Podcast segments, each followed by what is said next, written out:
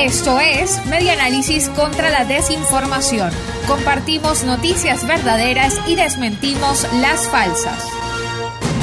Un venezolano trabaja para Regeneron, compañía que produjo medicamento que suministraron a Donald Trump circuló una cadena de WhatsApp en la que se atribuye a un científico de origen venezolano, Faustino Andreas Toba, también identificado como Andreas Toba, la elaboración y patente de uno de los medicamentos con los que se trató a Donald Trump como paciente de COVID-19. Los verificadores de noticias y rumores con frecuencia tienen que hacer el papel de aguafiestas, y esta información solo es parcialmente cierta.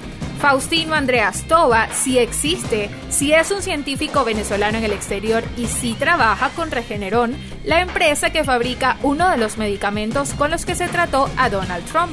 El 12 de octubre de 2020, el presidente estadounidense anunció al mundo su positivo como paciente de la pandemia COVID-19 pero el mismo Faustino Andreas Toba declaró a espaja.com a través de un mensaje de texto que no es inventor, descubridor, elaborador o patentador de REGNCOV2, un cóctel de anticuerpos.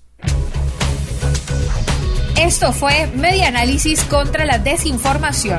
Síguenos en nuestras redes sociales, en Twitter e Instagram en arroba medianálisis y nuestra página web medianálisis.org.